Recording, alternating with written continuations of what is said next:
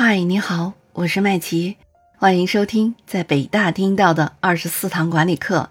上一期和你分享了第十四堂课“识人”的第二部分，重视刚加入的新员工。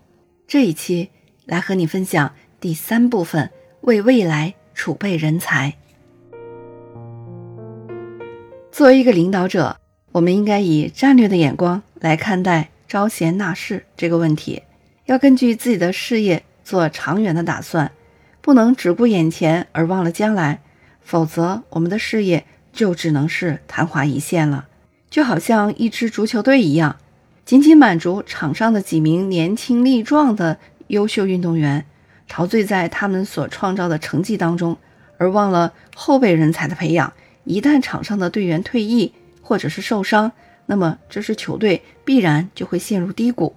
成功的领导者在招贤纳士的同时。就要根据自己的需要，根据时代发展的趋势，寻求后备人才，甚至要创办一个培训班，对青少年进行职业培训。只等上一班人离开，便可以立即填补人员离开后留下的空白，这样就不会出现青黄不接的休整期了。对于事业的持续快速发展大有裨益。具体来说呢，我们要通过以下两个方面去努力。第一个就是人到用时不恨少。一些领导者在用人的过程当中，往往会比较头痛，能当重任的人太少了。在感叹的时候，他们有没有去思考一下自己找不到人才的原因呢？作为领导者，平时不注重多招纳贤才。在关键时刻才慨叹人才稀少，其实是领导者的失败之举。成功的领导者在广泛的人际交往之中就已经看好了那些自己所需要的各种人才，只等时机成熟，就努力的将他纳入自己的帐下。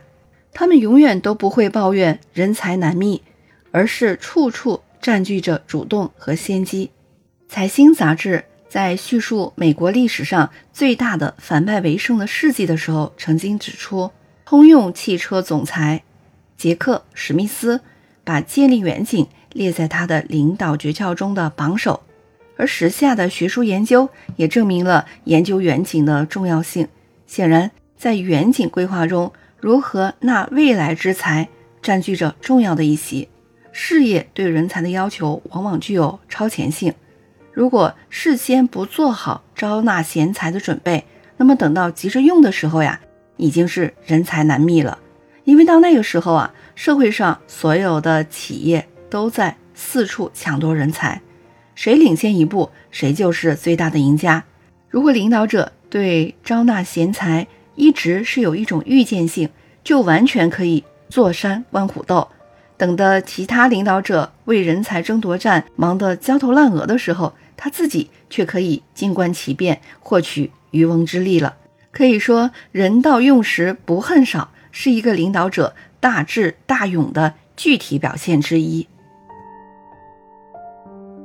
我们要去努力的第二个关键点啊，就是有数量才有质量。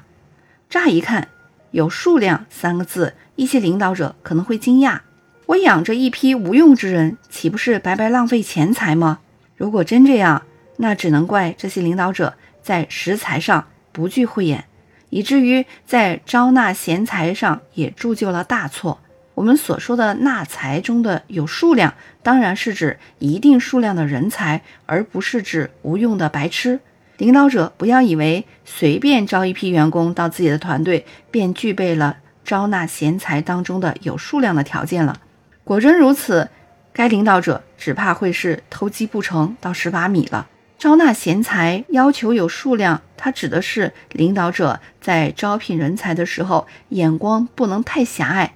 打个比方说，如今的彩电行业竞争日益激烈，其中隐含的是人才的竞争。单纯就彩电设计生产技术而言，许多专家凭自己的一人之力就完全能够掌握。可为什么？当今的像长虹、康佳、创维等等名牌的彩电生产厂家，都四处招纳专家学者，成立一个庞大的技术研究中心呢，甚至是研究院呢，这不是浪费吗？当然不是。要知道，电子技术日新月异，仅仅凭借一两位专家的力量，远远应付不了变幻莫测的局势。今天可能还是先进的产品，明天就可能落后了。因此呢，只有聚集大量人才的能力，共同研究，才能把握千变万化的场面，提高研究成果的质量。俗话说：“众人拾柴火焰高”，很好的体现了有数量才有质量这个原则。就像很多公司都会不惜花巨资养着自己的技术研究院，而且还继续执行着以人为本的策略，招聘天下的有才之士，绝不是虚张声势。这正是体现了这些集团的董事长的睿智，他们真正理解了有数量才有质量的精髓，所以他们能够在激烈的市场竞争中脱颖而出，傲视天下。那么，作为一个成功的管理者，应该如何做好继任管理，找到那些可用的贤才呢？我们又如何为未来做好人才的储备？有五个方面的要素。我们需要知道，第一个就是要平稳过渡。首先要选择能力强的继任者，这是公司发展的顺利衔接的关键要素。要在技能和知识方面给予继任者尽可能多的人力、物力、智力上的帮助，以使公司运转在最大程度上不受影响，保证公司业务的正常运营。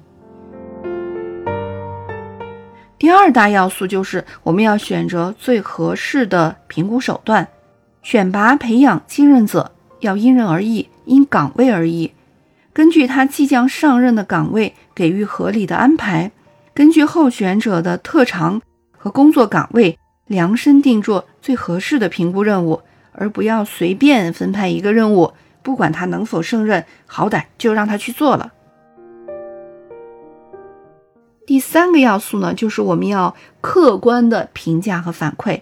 对于继任者来说，对于他要尽量选择客观的评价，收集客观的反馈意见，去除那些存在主观好恶的评价和反馈。